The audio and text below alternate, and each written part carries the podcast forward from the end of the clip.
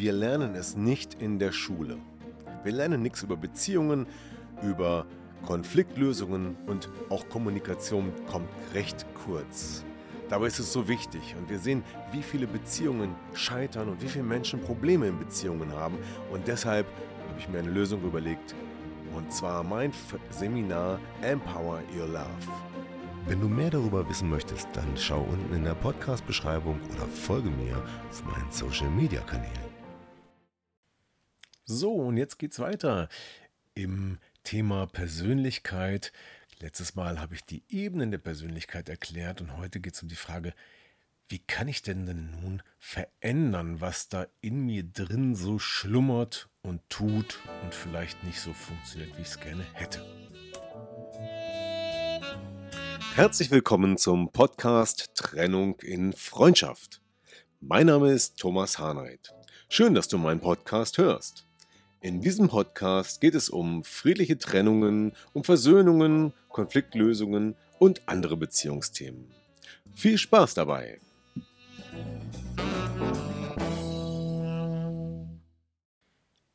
Ja, wenn du den letzten Podcast gehört hast, die Ebenen der Veränderung, dann ähm, hast du schon einen Großteil verstanden von dem, was in uns drinnen abläuft, im Unterbewusstsein. Und Jetzt ist die spannende Frage, wenn da drin irgendwas passiert, was ich eigentlich nicht will. Also ich reg mich immer auf, obwohl ich es nicht will. Oder ich bin verletzt, obwohl ich es nicht will. Wie kann man das denn verändern? Da geht es jetzt darum in diesem Podcast, die Veränderung der inneren Programme. Und das ist ganz gut, wenn du die vorherigen Folgen gehört hast. Falls nicht, dann schalte nochmal zwei Folgen zurück und hör dir die ruhig mal an. Das gibt eine bessere Basis, ein besseres Verständnis. So wenn wir uns vorstellen, dass diese ganzen Ebenen, die ich da in den letzten Podcasts erklärt habe, dazu führen, wie unser Charakter, wie unsere Persönlichkeit sich zusammensetzt und wie wir letztendlich uns auch verhalten, und zwar automatisch gesteuert, vom Unterbewusstsein, vom Echsengehirn sozusagen, was besonders wichtig ist, gerade wenn wir im Stress sind. Dann können wir nämlich oft nicht mehr bewusst agieren, sondern dann läuft das alles automatisch in uns ab. Und deswegen ist die Frage, was kann man tun, wenn es doch so schwer ist und wenn es so im Unterbewusstsein liegt? So, und letztendlich muss man sich damit beschäftigen und die Frage stellen, wie kam es denn ins Unterbewusstsein hinein? Wieso haben wir denn bestimmte Verhaltensweisen erlernt oder angenommen, die wir heutzutage in uns tragen? Ja, und das ist manchmal gar nicht so ganz so leicht zu beantworten, weil es da sehr, sehr viele Faktoren gibt. Wir könnten ganz platt sagen, wir haben es gelernt. Und tatsächlich ist es auch so. Manches ist da vielleicht noch nicht hundertprozentig bewiesen, aber ich sage mal so, ich nehme mal gerne das Beispiel mit der Spinnenangst. Wenn wir uns vorstellen, da sieht jemand eine Spinne und rastet aus und läuft weg und hat panische Angst, obwohl er genau weiß, also bewusst, ne, vom Kopf her, kognitiv, das ist nur eine kleine Spinne, ein kleines Insekt, was nichts tut, was ungefährlich ist, aber trotzdem ist die körperliche Reaktion da. Dann weiß man ja, dass es da schwierig ist, etwas zu machen. Wenn man dem sagt, warum tust du das? Oder mach doch das nicht, das ist doch total unsinnig, dann wissen wir auch, dass das nichts bringt. So, und wie ist das entstanden? Ja, vielleicht hat diese Person mal als Kind erlebt, dass ein Erwachsener vielleicht genau diese gleiche Reaktion zeigte. Und dann war es abgeschaut. Ja. Das System, unser inneres System, unser Unterbewusstsein will ja eigentlich nur Schaden von uns abwenden. Und wenn man sozusagen als Kind irgendwie zuguckt, dass jemand in einer Situation schreiend wegläuft, dann muss das ja gefährlich sein. Und unser Körper will uns schützen vor Gefahren. Ja? Deswegen gibt es auch drei Grundmuster, die meistens ausgelöst werden im Stress, zum Beispiel nämlich äh, entweder kämpfen oder totstellen oder weglaufen. Und genau das passiert hier. So, und wenn wir jetzt uns überlegen, ja, wie kam es rein? Durch Abgucken. Wie kann man es verändern? Durch Abgucken? Ja, fast richtig. Genau. Im Prinzip muss man dem Unterbewusstsein nur beibringen, dass es neu lernen soll. So, nur leider geht das nicht so einfach, denn unser Unterbewusstsein hat sozusagen dicht gemacht. Es hat abgeschlossen, hat gesagt, das habe ich jetzt gelernt, das lassen wir mal so, das ist gut.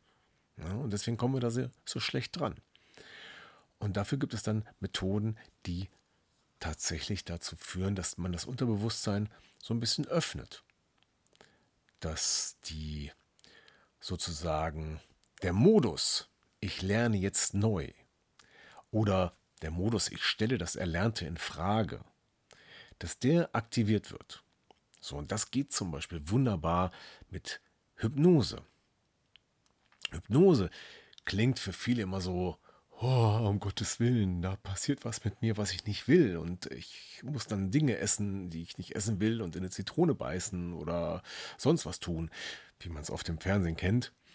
Aber keine Angst, so muss es nicht sein und so ist es auch nicht der Fall, wenn ich zum Beispiel die Hypnose benutze als Möglichkeit, unbewusste Abläufe zu verändern.